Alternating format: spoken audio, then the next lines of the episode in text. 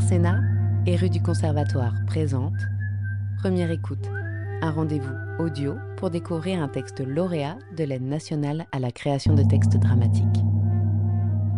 Aujourd'hui, découvrez L'esprit de sel de Guillaume Viry, lu par Géraldine Martineau de rue du Conservatoire. Ita est seule, elle parle. C'est alors que les perspectives se sont déplacées dans un grand espace blanc. Alors que je ne suis plus qu'un vide, une absence. C'est depuis l'intérieur de ce temps enrubanné que je dois raconter. Le père part le matin à l'endroit de la nuit. Le père revient, parfois, parfois pas. Le père est souvent à l'envers lorsqu'il revient. Alors le père parle. Il ne parle pas, le père. Il bugle, ou bien il se tait. À l'endroit, il se tait, à l'envers, il bugle. Comment crois-tu? Comment? répète le père. Tu ne vends pas des harengs par le miracle de Dieu? Bien l'unique instant où le père parle de l'invisible. Tu dois vendre. Tu as une femme, tu as une fille, tu dois. Ne peuvent pas rester dans leur tonneau, les harengs. S'agit de les vendre et pas les jours d'après. Les jours d'après, c'est plus du hareng, c'est plus rien que du sel. Tu ne vends pas du sel. Tu m'entends, Ita? Tu dois vendre des harengs et pas du sel. Quand c'est dur, quand tu sens que ta journée va être dure, que tu ne ficheras rien que de vendre deux ou trois harengs, ce jour-là, tu dois faire appel à des forces. Tu me comprends, Ita? D'autres forces. Je sais que tu me comprends, Ita, bugle le père. C'est là que tu dois un peu d'alcool, faut bien ça. Pour. Enfin. Je sais que tu me comprends. Une fille comme toi, ça comprend son père. Écoute-moi bien. Mais je sais que tu m'écoutes. Une seule chose compte, Ita. Je ne rigole pas. Plus aucune rigolade. Écoute-moi au fond de l'intérieur de toi. Un jour, on demanda à un homme de raconter une histoire. L'homme répondit Une histoire, il faut qu'on la raconte de telle sorte qu'elle agisse et soit un secours en elle-même. Puis il fit ce récit. Mon grand-père était paralysé. Comme on lui avait demandé de raconter quelque chose, il raconta l'histoire de son maître. Il se mit à raconter comment lorsqu'il priait il sautillait et dansait. Puis, pour bien montrer comment son maître faisait, mon grand-père, tout en racontant, se leva de sa chaise de paralysé. Il se mit debout, sautillant et dansant lui-même. À dater de cette heure, il fut guéri. Si un jour le monde veut te changer en statue de sel, cher Ita, si un jour le monde entre dans sa folie blanche voulant te rendre paralysé, ce jour-là ne l'oublie pas. Raconte, dit Mendel, ne beuglant plus.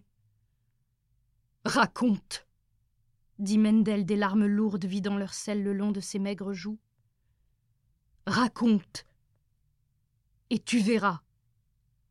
Tu verras, Ita, dit mon cher père. Le sel qui recouvrait l'écorce de ta peau s'éparpillera par le vent.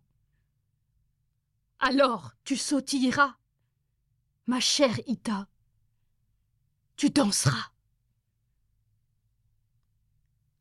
C'est l'histoire du père. La seule histoire, je crois, celle des jours durs, à ne pas vendre une seule écaille de hareng. Je suis celle qui ne se plaint pas. Le père me l'a dit.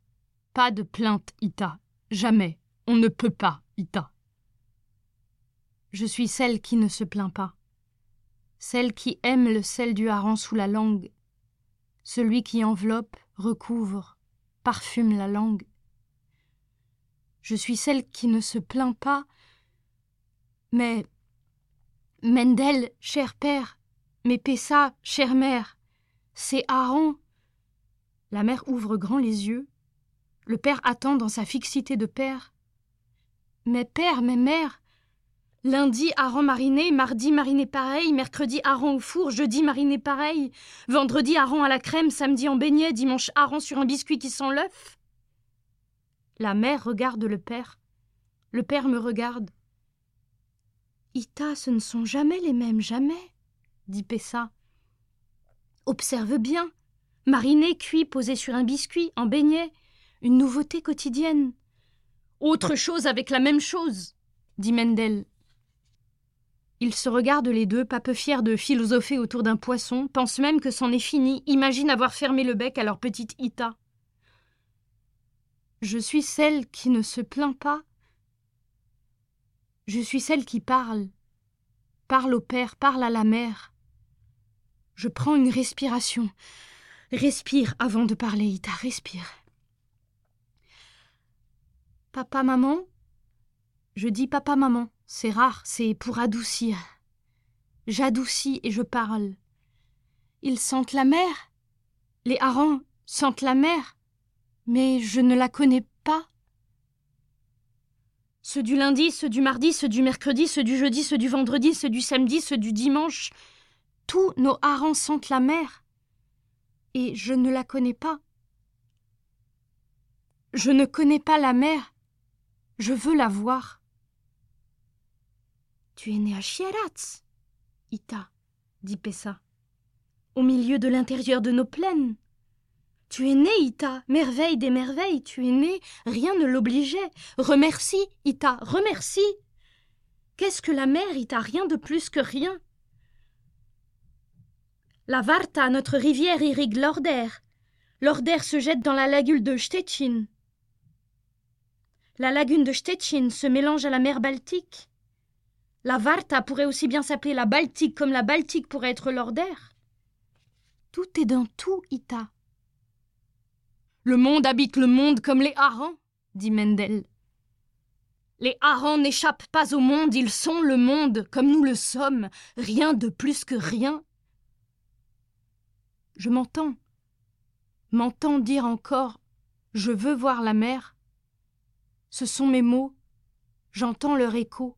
Ce ne sont pas les mots de Mendel, pas les mots de Pessa, pas les leurs, les miens, et c'est une véritable existence. Dire ces mots, les mots à soi, les dire, sans penser dans un recoin de sa tête que ce sont les mots d'une trahison, comme ce ne sont pas ceux de papa, comme ce ne sont pas ceux de maman. Cette infinie peur de les trahir, comme s'il suffisait de dire les mots à soi pour déjà abandonner le père, déjà abandonner la mère. Alors qu'on ne veut pas, qu'on ne peut pas, qu'on est encore la petite fille de Chieratz, de la région de Wuch, quand on veut faire chic. Comme si, d'un coup, je me mettais à parler une langue étrangère, comme ce n'est plus celle de papa ni celle de maman. Il le faut pourtant bien, même qu'on les aime comme c'est possible, du mieux des possibilités de ces histoires de famille, il le faut pourtant bien. Parler sa langue à soi. Je suis celle qui veut voir la mer. Je ne connais pas le lieu d'où sortent mes mots, je ne le connais pas, c'est un endroit secret. Je ne peux pas lui donner de nom, je ne connais pas sa géographie. Je sais seulement, sais que personne ne doit s'en approcher. Ce lieu est le mien. C'est le seul endroit qui m'appartient.